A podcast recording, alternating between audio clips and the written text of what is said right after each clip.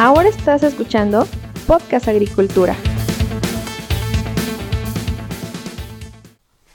Hola, ¿qué tal? Espero que todos ustedes se encuentren muy bien. Los saludo con muchísimo gusto. Yo soy Olmax Ayacat y el día de hoy en este episodio del podcast vamos a conversar, y estoy entrecomillando, con el famoso chat GPT.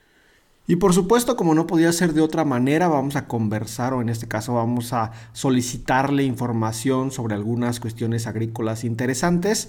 Les voy a ir comentando qué es lo que le estoy metiendo yo como input al sistema, a esta inteligencia artificial que actualmente está muy de moda. Y de manera resumida les voy a comentar cuál fue su respuesta y si me parece adecuada o no. Antes, por supuesto, de pasar a la información, quiero invitarlos a que visiten empresasagrícolas.com, el punto de encuentro de la agroindustria hispana, donde si ustedes trabajan en una empresa pueden subir los comunicados de la misma, también pueden agregar su empresa al directorio y, por supuesto, pueden agendar alguna conversación conmigo. Y ahora sí, sin más preámbulo, pasemos al contenido.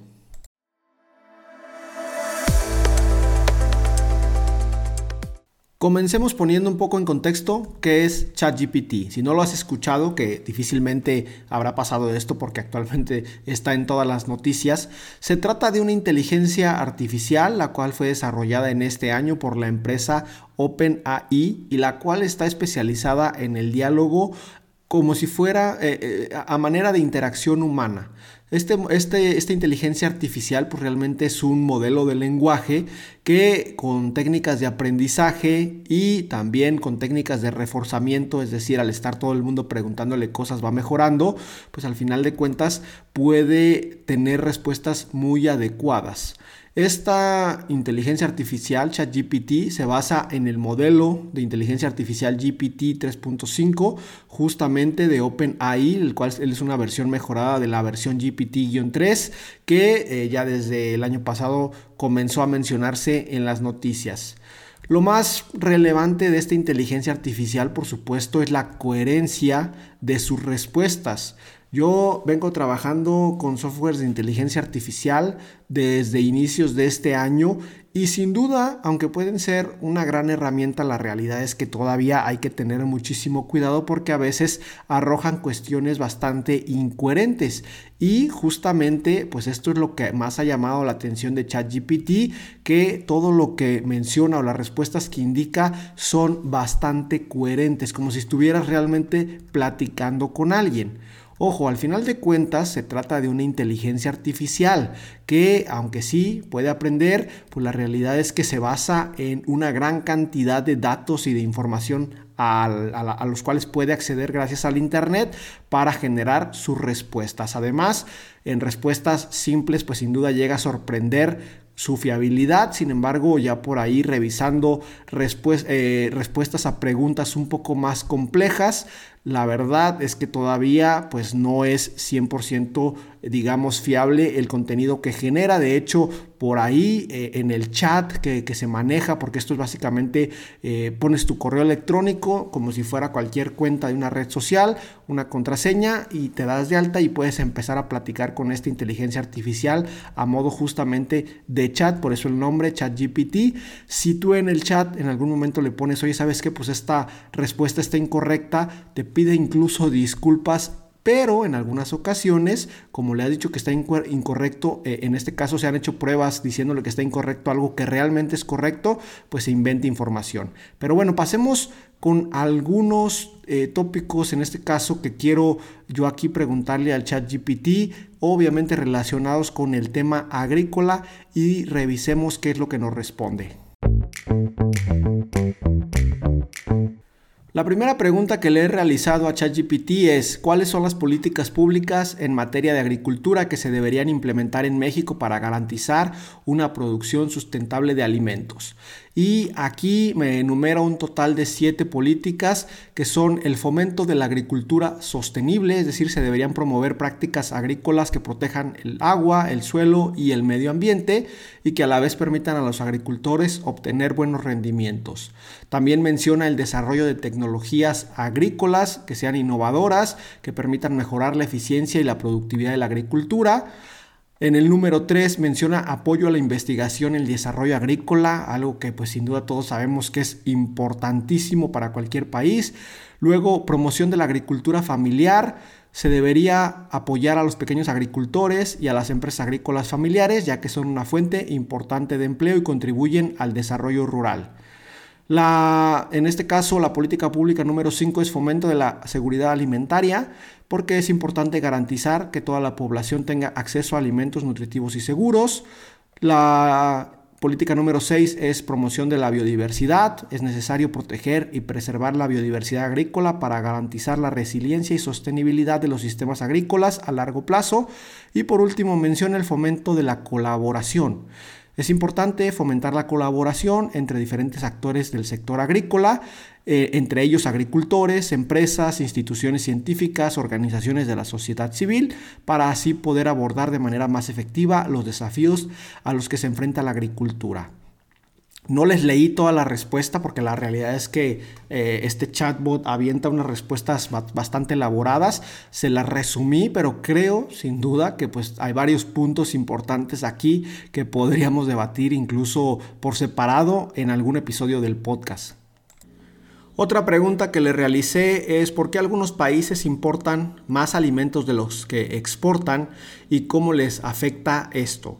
Y aquí me menciona varias razones por las cuales ocurre esto.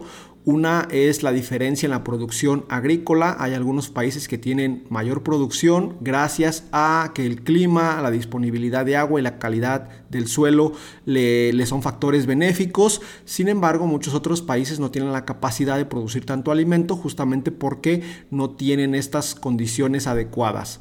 Otra razón es la diferencia en la demanda. Dice que ciertos alimentos, eh, la demanda de ciertos alimentos puede variar eh, en dependencia, en este caso, de las condiciones culturales, económicas, sociales de un país y justamente al tener un país una alta demanda de ciertos alimentos que no puede producir en su totalidad, pues tiene que depender de las importaciones. Y la tercera razón que indica es la diferencia en los costos de producción.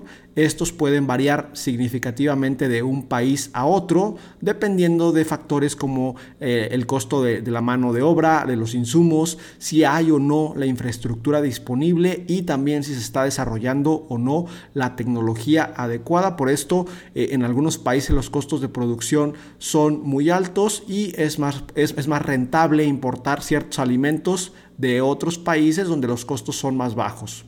Y en el caso de la conclusión, es decir, eh, para responder cómo le puede afectar esto a un país, indica básicamente que al depender de otros países para tener eh, cubierta la demanda de alimentos, se puede aumentar la dependencia económica hacia esos países y eh, también indica que la balanza comercial del país puede ser negativa, lo que quiere decir que se está gastando más dinero del país en comprar alimentos de fuera que lo que se está enviando a otros países como exportación, lo cual puede en última instancia afectar la economía del país y reducir la capacidad para invertir en otros sectores. La siguiente pregunta que le realicé es cómo podemos producir suficientes alimentos para alimentar a todos en el planeta y que no existe el hambre. Esto obviamente de cara al gran reto que tiene la agricultura para alimentar a la población mundial en el año 2050 cuando se estima que seremos entre 9.500 y 10.000 millones de personas. En este caso, ChatGPT responde con algunas medidas que podrían tomar para justamente eh, hacer frente a este gran desafío y erradicar el hambre. La primera de estas medidas es incrementar la eficiencia productiva a través de prácticas agrícolas sostenibles y tecnologías innovadoras que permitan aumentar la producción de alimentos sin agotar los recursos naturales. También menciona reducir el desperdicio de alimentos porque, como ya bien sabemos, un tercio aproximadamente de los alimentos producidos en el mundo se desperdicia, esto debido a eh, problemas de logística y de cadena de suministro. Luego, eh, la, medida número 3 es promover la agricultura sostenible para proteger el suelo y el agua, para así poder obtener buenos rendimientos. La medida número cuatro es aumentar el acceso a los alimentos. Es necesario garantizar que todos puedan acceder a alimentos nutritivos y seguros, lo cual se puede lograr mediante políticas que incluyan programas de distribución de alimentos y apoyo a los agricultores más vulnerables. La medida número cinco es fomentar la innovación el desarrollo de tecnologías y prácticas agrícolas para mejorar la eficiencia y la productividad. Y la medida número 6 es promover la colaboración, algo bastante interesante sin duda. Eh, esto esto eh, menciona que hay que fomentar la colaboración entre los diferentes actores del sector agrícola para poder abordar los desafíos de manera conjunta y poder eh, superarlos con éxito.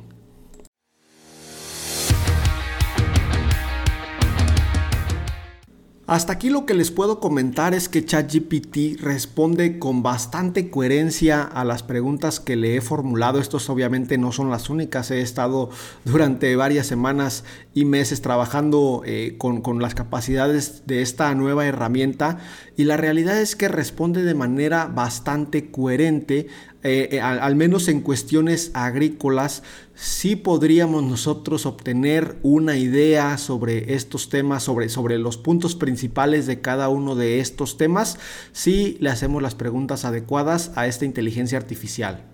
E incluso preguntas un poco más ambiguas también la responde de manera pues adecuada. Por ejemplo, le pregunté qué tipo de agricultura es la mejor de todas y me indica es difícil determinar qué tipo de agricultura es la mejor de todas, ya que depende de muchos factores, como el contexto local, las condiciones climáticas, el suelo y la disponibilidad de recursos.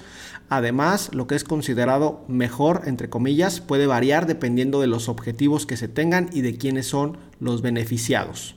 Luego me da una serie de características que se deben de aplicar a una, para, considerar a una agricultura como adecuada eh, en, dependencia del contexto en el que esté. Y me llama la atención la conclusión, dice, en general, la mejor agricultura es aquella que es sostenible, eficiente, inclusiva y resiliente y que contribuye al bienestar de las personas y del planeta. Y luego también le pregunté cómo podemos solucionar los grandes problemas de la agricultura. Primero me enumera cuáles son algunos de estos graves, grandes problemas, como el cambio climático, la degradación de los suelos, el agotamiento de los recursos naturales y el desperdicio de alimentos. Y después me indica una serie de medidas que se deben de eh, aplicar a diferentes niveles para poder resolver estos problemas.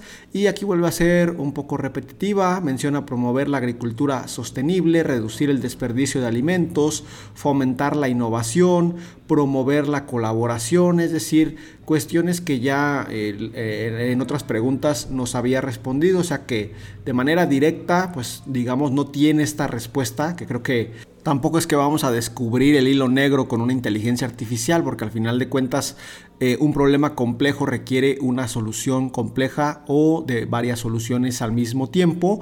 Y en este sentido a mí lo que me llama la atención de esta inteligencia artificial es que nos da varios temas sobre los cuales podemos comenzar a indagar. Además de los que ya les mencioné también está el tema de fortalecer el marco legal y regulatorio eh, invertir en investigación y desarrollo que ya lo había mencionado y promover la educación y el conocimiento al final de cuentas como les comento pues no hay una respuesta respuesta certera y directa, porque la pregunta es extremadamente compleja, pero con eh, las medidas o los enfoques que nos enumera podemos comenzar sin duda la conversación.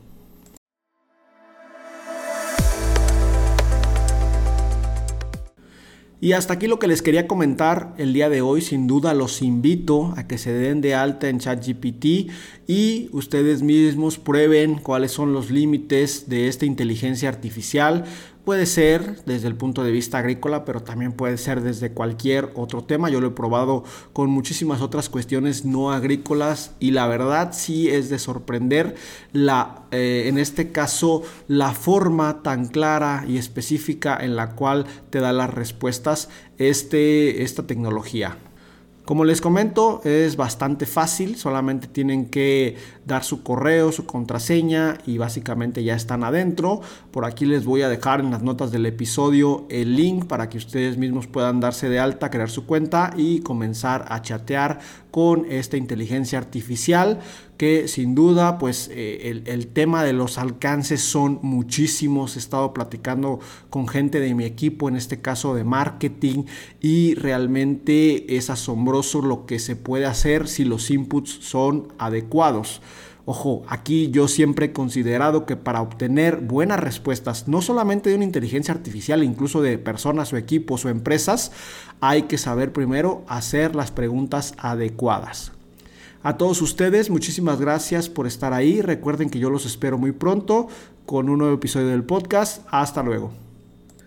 Por cierto, se me estaba pasando, quiero agradecerle al ingesiado, arroba lago 1983, así aparece en Twitter, con quien justamente estaba platicando sobre este tema de ChatGPT y quien me metió la idea de hacer un episodio aquí en el podcast hablando al respecto. Ingesiado, muchísimas gracias, estamos en contacto. Ahora sí, hasta luego. Hemos llegado al final de este episodio. Muchas gracias por escuchar Podcast Agricultura.